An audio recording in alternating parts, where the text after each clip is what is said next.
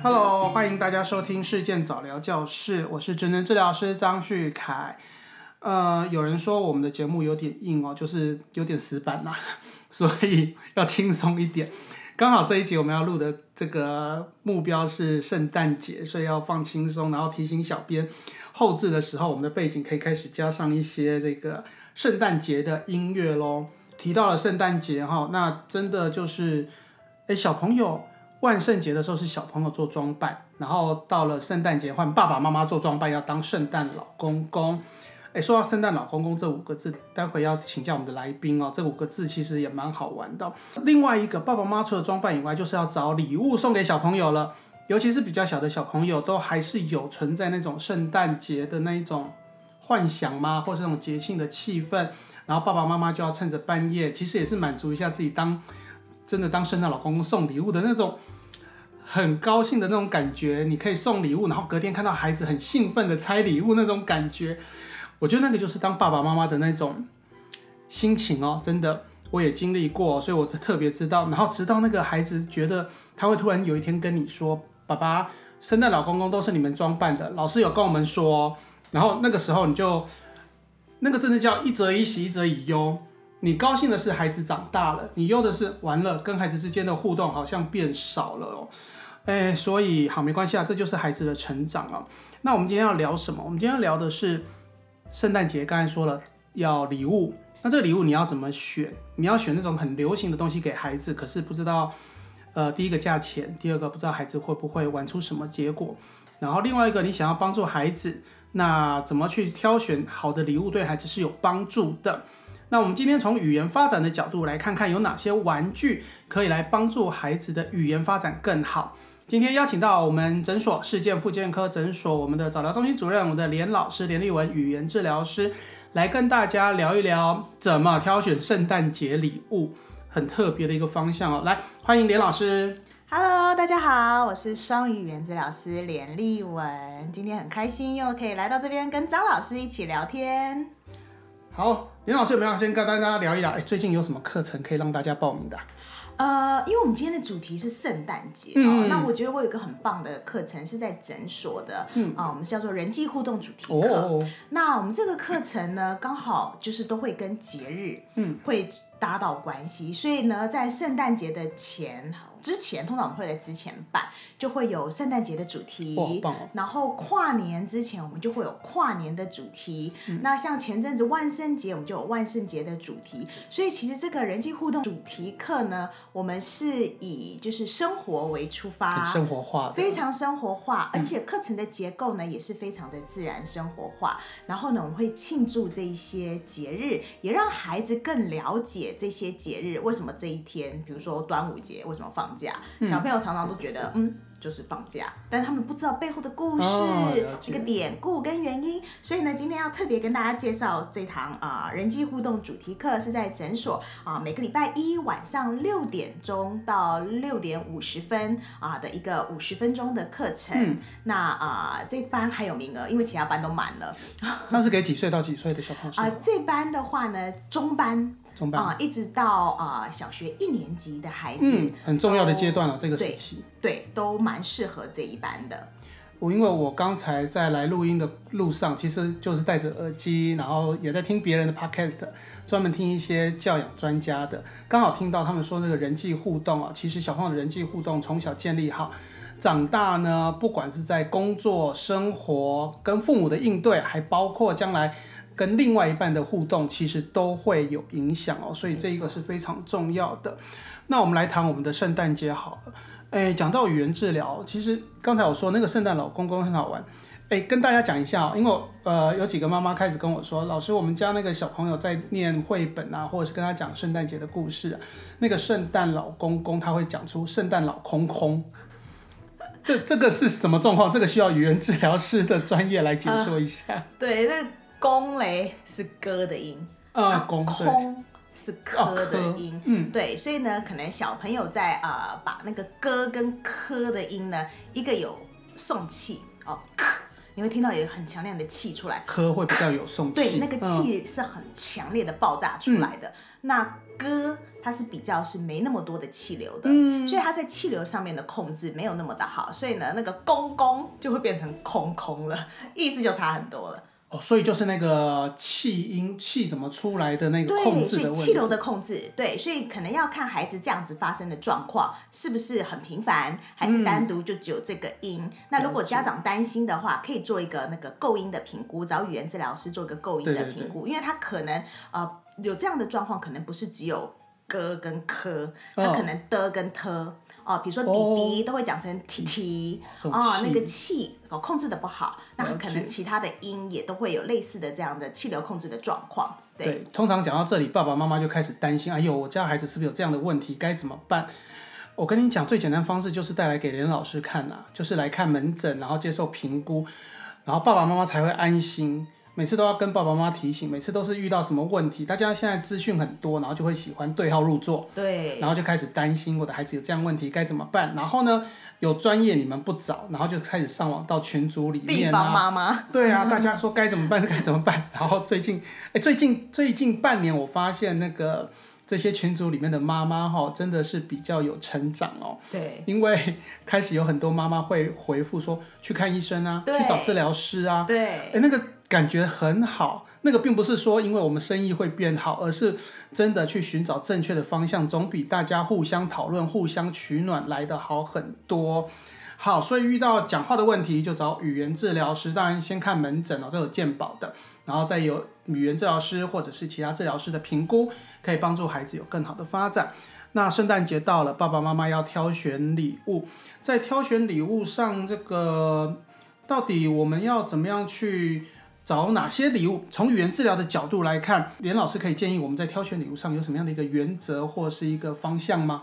对，因为我们一直在讲到圣诞节，圣诞节就是一个非常温暖，然后是一个家对，庭，五光十色的，对，你会看到很，你会想眼睛闭起来，你想到圣诞节，你会想到一棵很温暖的圣诞树，然后有那个霓虹灯的感觉，下面放满了礼物。我怎么想到是圣诞大餐？哦哦，好哦。满桌的圣诞大餐，哇，好好吃！哦，可能每个人喜欢的东西不一样，对对。那所以呢，因为我们小朋友看到礼物都马是很喜欢，对，但是怎么样挑选一个可能对小朋友来讲，他既喜欢，嗯。对他来讲又有帮助的这个礼物，那这样子送出去才有那个。成就感对跟对对对对意义嘛，对嗯。不然花大钱，你就觉得哎，怎么小朋友都没对，有一举多得，小朋友喜欢，然后对他又有帮助，然后最好是爸妈又很经济实惠的，对不对？对？那其实选这种礼物呢，真的呃不用贵，嗯。就是有几个原则，大家掌握下来，其实呃不用太伤荷包，因为我知道圣诞节吃大餐一定伤荷对对对，包。快快快，跟大家讲到底怎么样挑礼物。好好好，所以呢，我们要先强调的第一个大原则，嗯，就是孩子的语言发展很重要的，就是一定要透过跟人的互动，哦，对，因为要讲话嘛，不可能自言自语，对对不对？对，互动那个交流。嗯，所以呢，第一个就是你在选玩具的时候，你可以尽量可以让孩子在玩这个玩具的时候，不是自己在那边点点点、按按按，而是有这个玩具可以引导孩子跟你有很多的互动，跟家长有很多的互动的这一块。嗯，所以呢，像是第一个，就是我们会建议就是不要插电的那种玩具。比如说声光玩具，对于小 baby 来讲，可能一岁的小 baby 他看到那个亮，因为那时候他们的视力发展还没那么的啊、完整嘛，还没那么的好，所以他们会喜欢那种亮亮的东西。但是当孩子啊、已经越来越大了啊、可能已经一岁半过后了，我们就会建议就是尽量不要玩那种插电的。哦，或者是要装电池的那种有电，unplug 的，对，但是比如说还是要看玩具本身嗯。啊，像是如果你买的是那种半加加酒的玩具啊，嗯。然后那个马桶可以冲水啊，那个要插一那个要装一颗电池，但是那个冲水声就可以让这个马桶就是好像复活了那种感觉，嗯。那那种就 OK。但是如果只是像是一种非常简单的声光玩具，它只是插电，然后你按按按，它会亮亮亮，就这样没了。所以你的意思是，这个电是用在对孩子是有嗯情境的，哦真实情境，不是单纯给刺激的。对。OK 对 OK，所以像是如果你是买马桶冲下去会有冲马桶的声音，这样子的电池的电是 OK 的。你的那个呃，比如说你是买一台那个烤面包机，可以做角色扮演的烤面包机，它可以放一颗电池，然后你一按一个钮，哎，那个面包可以跳出来的，这种 OK。所以一台那个小汽车，它真的坐在上面可以开车的那个也 OK。哎，看那台小汽车可不可以有更多不同的玩法？了解了解。对，所以像是第一个就是尽量就是玩法不要太单一的那种简单的声光玩具，这种我们会尽量避免。了解。啊，那再来呢，就是我们避免掉这样子的玩具，我们应该做什么其他的选择？我们尽量去选那种可以有多种玩法的玩具。哦，像是我刚刚有提到的角色扮演的那种假装玩具啊，像我刚刚有提到的假装的那种马桶啊、煮菜的烤面包机呀，或者是那种呃电锅，有没有？虾皮都有很卖那种那种电锅，然后那个电锅呢，小朋友可以煮饭的那种，了解。对，它就是会感觉有震动的那种微波炉，有对，就是可以假装的。呃，角色扮演假装的，可以带入很多跟妈妈、跟家长之间互动交流的这种玩具。就是大家可以挑选的，就是那种刚才听到，就是那种可以一个玩具可以有很多用途，它可能只是一个，这让我想到就是一颗我们常常拿一颗红色的球，它可以平常就是拿来丢，可是扮家家酒的时候，它就变成一颗番茄、一颗苹果，对，或是一颗变形的胡萝卜，就很简单，但是它很多种玩法，而且小朋友特别喜欢这种有想象的一种玩法，所以。这样子，爸爸妈妈买一个玩具就不会拘泥于这个玩具的说明书，告诉你要怎么玩就怎么玩。对，那因为它的玩法很多，所以你可以变出很多花样。小朋友就第一个不会腻。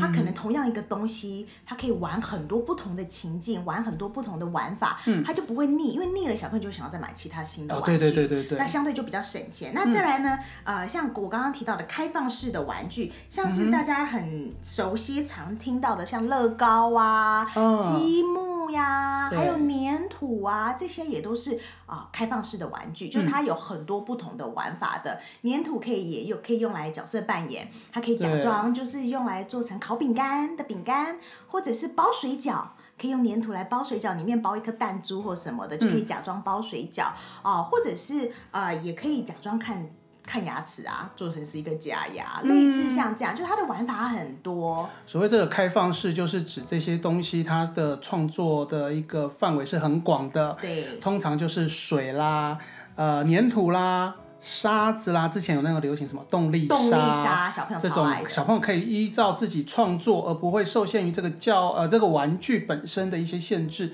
他可以自由创作很多种玩法，这种属于开放式的。对对，这对孩子来说是蛮棒的，而且也很省钱。啊，对对对，而且可以重复使用，对不对？对。来，所以在那么多的这个类型当中，爸爸妈妈听了，好像这时候搞不好开始拿起另外一只手机开始。真的在划抄笔记吗？到底没有，他们已经开始在逛卖场了。哦，这个不错，这个不错，这个不错。所以，哎，好，那我们再深入一点好了。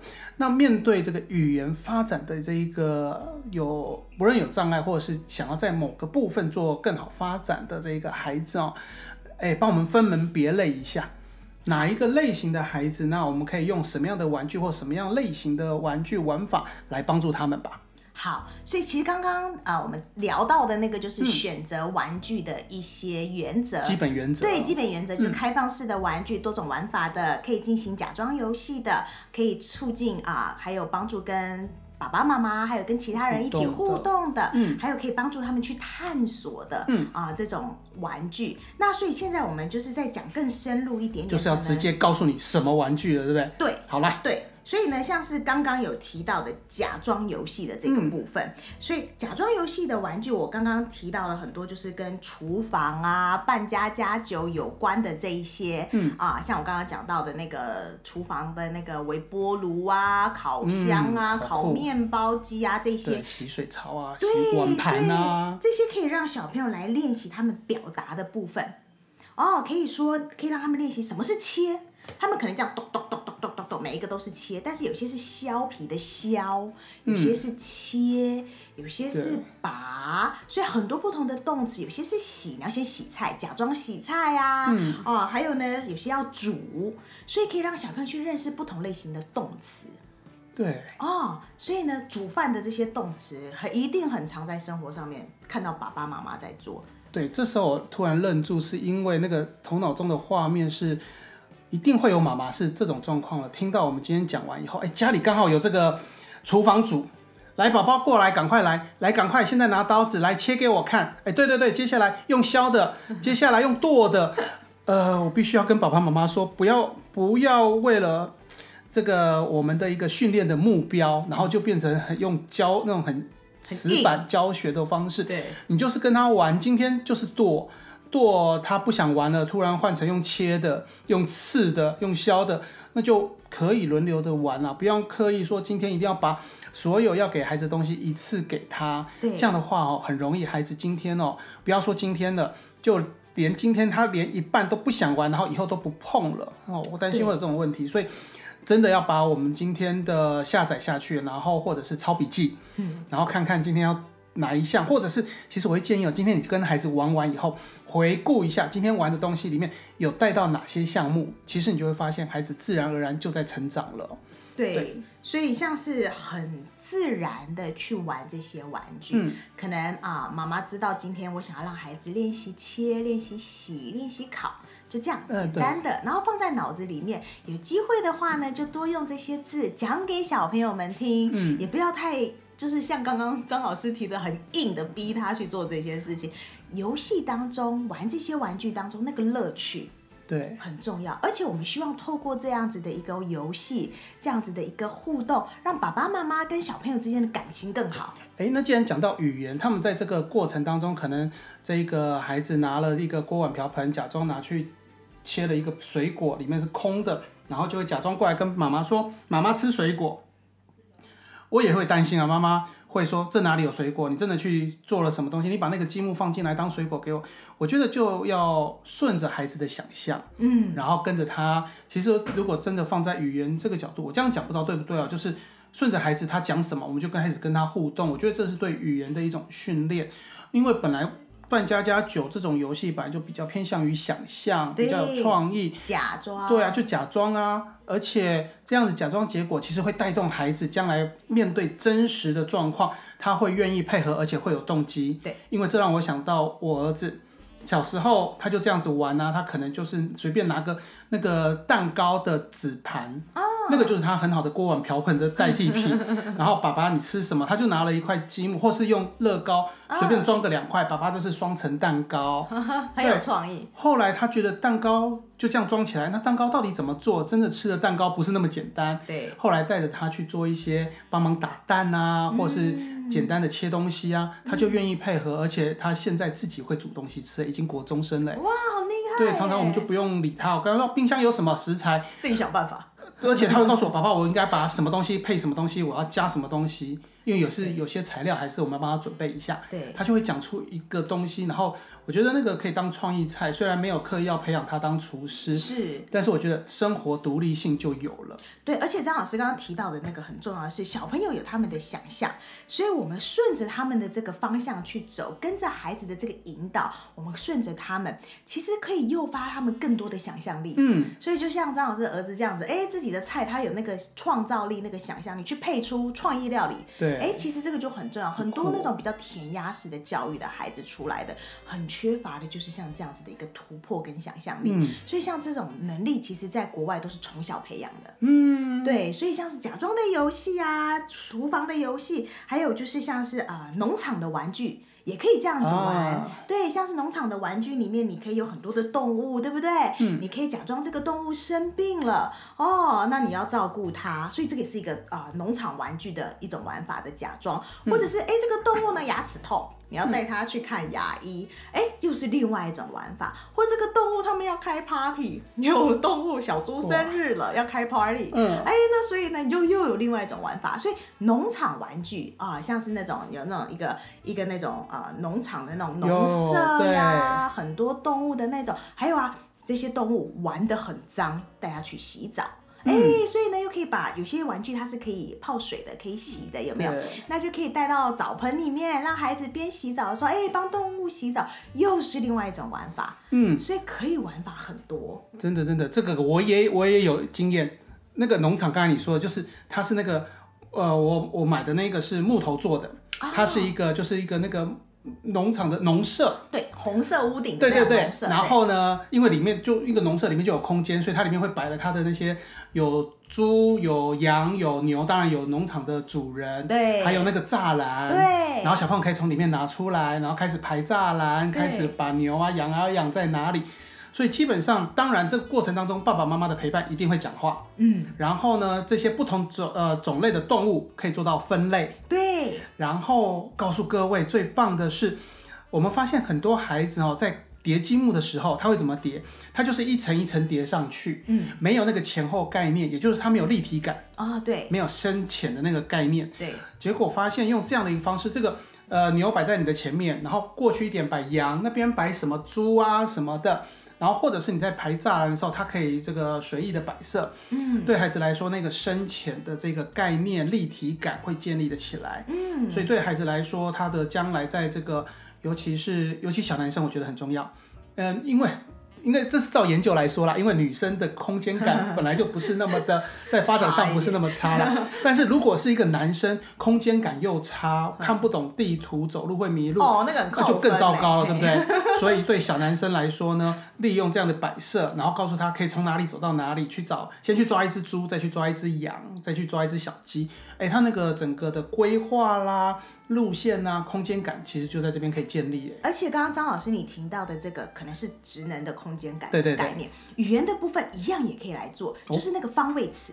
比如说前啊面谁排在中间，谁排在后面，谁是第一个看到的，谁是最后一个。哦，所以我们可以练习方位词，或者是谁在栅栏的里面，谁哦在房子的外面，类似这样子里呀、外呀、对，前啊、这种很抽象的词对哦，抽象词汇的这种方位感，也包。括代名词。哎，对对，所有的所有格这种，到底这只牛是你的、我的、这个玩偶的，这个对孩子来说真的蛮重要哦。不然很多小朋友这个部分没有练习，到底是属于谁的？第一个，他观念上的建立；第二个，在语言上不会运用，其实对他来说蛮吃亏的对，的。而且去学校，对对对对对。哦，去学校就会影响很大，就你的我的搞不清楚，对，人明明他说这是他要说这是你的橡皮擦，结果他就说这是我的橡皮擦，同学就误哇会他，就会误会，一拳就过去了耶。对，偷对啊我橡皮，擦。超可怕的。对，还有像刚刚张老师有提到的，就是哎、你先找小猪，再找小鸡，最嗯后找、呃，最后找鸭子，像这个呃，遵守那个步骤。哦，三步骤的指令也可以透过像这样玩的方式，很自然的让小朋友去找找看。对他们来讲，他们不觉得他在遵守这个指令，他觉得他在玩。这个我们叫做工作记忆。现在很多小朋友他的指令啊，爸妈妈教他说，你去把袜子脱好，然后把你衣服脱掉，太脏了丢到哪边，把你的书包再放回去。结果孩子就把直接去拿书包放回去，然后就拿了一罐可乐在那边喝啊，，前面都不记得了。就不记得了。这叫工作记忆。所以你看这个游戏。哎，不只是语言呢，我觉得我们今天介绍的玩具游戏对孩子整个的发展其实都有帮助哦。对，就只是一个很简单的农场玩具，对这么多的玩法，而且这么多的呃方式可以去，也不要说训练啊，就是给孩子这个机会去多练习这对啊，对啊，种技能。就是玩哦，记得哦，这个就是玩哦。爸爸妈妈不要因为今天听了以后，觉得那些玩具都变成教具了，那就不好了。就是跟孩子玩，然后其实孩子的大脑自然而然自己都会想要成长，所以他在玩的过程中，其实就是自己在帮助自己的一个发展，而我们只是顺着这样的一个方式陪伴的孩子。我都会跟爸爸妈妈说，其实我们都很会带小孩。那个原则就是哈、把你自己当成小孩，你就知道怎么带小孩了。就是跟孩子一起玩，嗯，对，就是很快乐。你要把你自己当成那这叫什么？当成老来子那样子，就是把你的年龄啊、心理年龄把它变小，然后就是很可爱。你跟孩子一起玩，你也不用担心你孩子是不是不尊重你，因为我们重点在于孩子的成长嘛。对，哎，我们有了这个厨房，有农场，嗯，好啦，我怕大家会不会花太多钱，要不要再讲一个？好啊，不然就是交通工具好不好？好，OK，小男生最喜欢就是交通工具类型的一些对对对对对，玩具车子啊，车子啊，或者是那种啊、呃可能可以是车子，又可以是变形金刚的那哦，种。酷，对，对，小朋友最喜欢这种。那这种也可以制造出很多不同的情境，而且它也还可以就是有一些假装的部分，甚至我们刚刚都提到了很多假装，我们也可以比较基本的，年纪比较小的小朋友，可能两岁多的小朋友，他有一些，比如说颜色呀、数量啊，数有几台车啊，什么颜色的车啊，或者是这个车子的功能，比如说救护车的功能是要送这个生病的小朋友去医院，或受伤的小朋友去医院啊，或者警车的功能、吊车的功能是车子坏掉了，把它吊去修理。嗯，所以里面还有很多像这样子功能的部分，其实这些都是呃非常。非常好的一些玩具可以去做选择，那当然还有很多很多其他的，像大家都知道弹头娃娃，哎，弹头叔叔，Mr. Potato Head，他的那个弹头叔叔，五官的部位可以换哦。那个也是年纪比较小一点的小朋友，他们可以去做那个五官。但是呃，玩这个游戏的时候，像弹头叔叔这个游戏，很多家长都很介意，眼睛一定要放眼睛哦，对，鼻子一定要放鼻子，嘴巴一定要放嘴巴，因为我在教他眼睛、鼻子、嘴巴在哪里。嗯，而且还不能歪掉。哎，对。对啊，我看到我真的觉得，呃，你这样子教对孩子来说，我觉得那个从大脑的角度来看，他基本上就是开始排斥，他就不想去接受当下得到的那些讯息，所以你说他学不会，那是理所当然，因为大脑那道门就关起来了。对对，因为他觉得不好玩。对，对孩子来说，他要成长就是要好玩，而且车子这件事情哦，既然我们连老师是双语的语言治疗师啊，其实。自己在我自己在跟英文外语接触的时候，那个车子是一件很讨厌的事情。坐车子啊，或飞机啊、船啊、车子这种交通工具，什么时候要用 in，什么时候 on，什么时候用 at，那个那个就很乱。但是我发现为什么小朋友就比较没问题，因为他们可能在玩的过程中，或是亲身经历过程当中就已经使用了，就变得很自然的。对，对不对？我们是刻意去学。对，所以今天啊，你有一个交通工具类的这些玩具，其实很顺的就可以带着孩子利用一些在介系词的这个部分，对，对，他就自然而然就学会了，对，对不对？对，所以语言的学习是很自然的，嗯，所以像我们小时候可能在学第二外语，那个是很制式的，对，好累，对，就会觉得很累，而且我要硬背死背，但是为什么？很多小朋友，他们很自然的在玩的过程中，他透过这样子的一再的刺激，很自然的互动，他们学到的这个东西是进入长期记忆的，他是就是一直跟着他的，他很自然的就会拿出来做使用，所以他就不用硬背死背，然后呢背完之后还搞不清楚要用哪一个。对我们特别强调就是，当我们教给孩子任何一个东西，这是一种资讯。资讯到大脑，它变成长期记忆的时候，它就变成他的知识。对。然后随着他的成长，这些知识将来就变成他的能力。没错。哦，所以对孩子来说，哎，游戏真的很重要。而且这个遇到圣诞节的时候，爸妈可以找到适当的这些玩具来帮助孩子。刚才我们提到了有这个半家家酒的、厨房的、有农场的、有交通工具的，讲了好多好多。哎，我们来再来讲个这个提醒爸爸妈妈的事情好了。他们接下来就是好，我买了玩具，不管任何玩具，孩子拆了。第一个，我我自己要先说的就是，请爸爸妈妈不要一下子就要求孩子照着说明书去玩，嗯，对不对？孩子自己要愿意玩。很多爸爸妈妈跟我说，这他都不会玩，教他一两下他就不玩然后花了好几千块买的玩具，我说你不要管他，你就丢在那边，你都不要讲，不要讲话，不要管他。然后他自己就自己去玩了耶，对不对？孩子就自己去探探索，我觉得这是很棒的事情。除了这样的一个状况以外，在爸妈买了这个玩具，想要帮助孩子成长，要陪着他玩也好，或是要教导他玩也好，有没有什么地方是我们可以提醒爸妈要注意的？呃，我们就放在这个爸妈跟孩子的互动，他们的在这个互动的。讲话上啦，指导语上有没有什么特别要小心的地方呢？嗯，对，所以呃，其实，在买这些玩具之后，怎么运用这些玩具当成是一个媒介，跟孩子玩啊？对，这个很重要。那呃，所以重点就是在那个互动嗯的模式。所以刚刚我们在聊的过程中一再提到，不要很生硬的那种要他做什么，对，而是我们重点是要以孩子为中心。以孩子为出发点，我们大人是跟着孩子的引导，嗯，去看他们怎么想，想要怎么玩这个玩具。我们大人是跟着孩子的这个呃的这个想象为出发，然后我们去围绕着他的想象，去给他更多的刺激。所以这个就是互动模式的重点。我听到一个更重要的，我们在讲陪伴。然后爸妈就会想要去下指导语，告诉他该怎么玩。他们我们会认为这种就是陪伴孩子的一种方式。可是刚才连老师讲到一个重点是跟他玩，应该讲的是跟随他玩。对，孩子怎么玩，变成孩子是一个小老师，然后我们跟着他去玩他想玩的东西。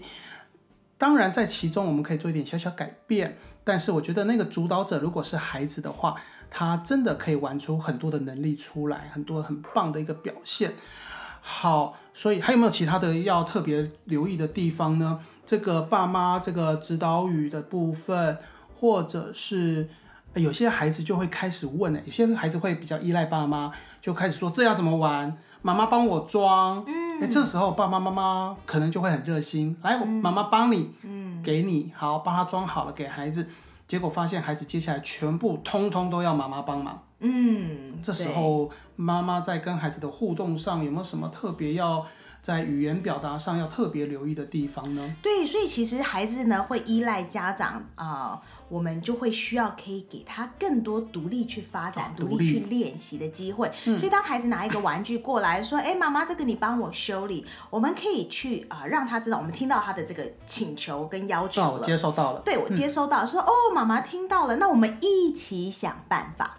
嗯，所以在中间的过程中，让小朋友知道你在那边陪伴他，但是呢，要啊一一起起做，陪一起想办法。对，所以呢，就可以去引导他说，哎，那这个比如说他的车子好了，嗯，啊，他的变形金刚的那个门好掉了，啊掉了就是那种车子可以变成机器人的那种门哦，嗯。很常会掉，因为它有那个一个关节。哦对。所以掉了怎么办？那你可以引导他说啊，哇，他刚刚发生了车祸耶，开太快了，节。有一个情境，对对，然后让他去知道，哎，为什么这个东西会掉？他可能前面有有一些因果哦关系，对，然后你去引导他说，哎，这边我看到有凸出来耶，哎，这边有一个洞，哎，要怎么样才可以把它修理好？啊，去引导他看到那个关节的突出跟凹进去的地方，嗯然后让他可以自己去想办法组装。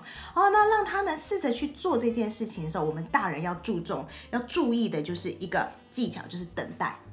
哦，对，不要急哦。对，常常有时候大人会很急着帮忙。我告诉你啦，这个就是要这样装啦，对不对？对哎，真的要要等待，要有耐对心。对、嗯自己在心里面掐着你的大腿啊，喊个五到十秒，拜托，稍微忍耐等待一下。孩子这样子，他就有机会去尝试。嗯那让他尝试成功之后呢，那个赞美很重要。哦，对，我们后面给小朋友去做一个称赞，而且那个赞美不是说“哎呦你最厉害了”，这样的嗯赞美是只是让小朋友很自大。我们应该去称赞他说：“你刚刚有试着自己想办法，嗯你刚刚把它修理好了，妈妈好喜欢哦。嗯所以这种用事实来称赞，而且很具体的称赞，这个对小朋友来讲，他就会知道自己哪里做得好，哪里做得棒，他下次就会愿意再去尝试，把坏掉的东西尝试自己修理。对，对，就不会一直都是依赖依赖，没错没对，错所以等待跟赞美，还有一些引导。哦，嗯还有呢，我们刚刚有提到的，就是一个衍生，就是东西坏掉它的因果关系的这个衍生。嗯。啊，expansion 就衍生的部分，哎，这个都是让小朋友从中间去得到更多的语言的刺激，甚至在玩的时候呢，我们可以在旁边呢，啊，比如说做一个平行式的说话，比如说小孩子在玩他的，哎，嗯。我这边可以在他的旁边一起玩的过程，我可以自己自言自语的说，哎，我的车子发生什么事情了，小朋友就会转过来看看你的，然后他也会看看他自己的，嗯搞不好他就会主动来找你一起来玩。对。啊、所以就是可以用这样子的方式陪伴的孩子，顺着他们的想象力，我们懂得等待，懂得给予啊、一些很具体的赞美，懂得用一些衍生的方法去刺激更多的语言，在他的游戏当中有很好很轻松的互动，那这样对他们来讲就很有帮助。嗯，我听到现在，我觉得就是爸爸妈妈，你去挑选了一个玩具之后，呃，第一个你的观念不要说这个玩具是我买的，所以孩子你要听我的话，我告诉你怎么玩，你就应该怎么玩。也不要因为你花了这个钱，就觉得孩子你要立即去玩它，而且要得到很好的效果。孩子的成长是需要时间的，需要爸爸妈妈的耐心的陪伴，对不对？那个耐心还包括要等待。其实有时候你看着孩子玩，在旁边，孩子就觉得爸爸妈妈有在陪我了。他偶尔过来跟你秀一下他的这个成品，你就称赞他一下。哦，根据他的过程，哎，你刚才很认真在拼，我看到你有很认真去看那个东西，然后做出一样的哎，那孩子就知道爸爸妈妈其实有在关心我，有在陪伴我的。好，我们今天讲了呃圣诞节的这一些礼物的采购原则，从语言发展，其实这样子聊起来，我们有点离题了。其实就是以孩子的整个发展来看，其实都相关了。那比较偏向于这种开放性的啦，这种呃农场啦、半家家酒式的。当然，如果你觉得这种东西哦，其实便宜的很便宜，贵的也很贵，然后可是它的零件也蛮多的。如果比较小的小朋友，爸爸妈妈会担心这个零件少一个会不会被小朋友吃掉啦，或者是过年过节小别人的家的小朋友一起来，会不会被别人带走啦，对不对？好啦，这边我要打广告了。如果爸爸妈妈你对于这个采购礼物还是有困难，这个圣诞节礼物哈，那么我这边要给各位另外一个建议哦，你可以去买绘本给孩子啦。什么样的绘本呢？你可以上博客来去搜寻，叫做《皮皮小队长抢救圣诞礼物大冒险》。这是一本新出的绘本哦，它的故事情节是圣诞老公公今年不送礼物了哦，所以对小朋友来说，他就会崩溃崩溃。所以就一群小朋友，这个皮皮呢，要带领着他们这群小朋友去找到圣诞老公公，去问他为什么不送礼物。然后最后他们想尽了这种各种方法，然后要冒险，然后得到礼物。这个冒险的过程当中呢，就是里面有很多的游戏，可以训练他们的专注力啦、他们的理解能力、观察力等等。所以这是一本可以很好玩、特别的情节，又对孩子的专注力有帮助的一本绘本。为什么我那么了解？因为是我出的 新出的书啊，所以对爸爸妈妈来说适合这一个。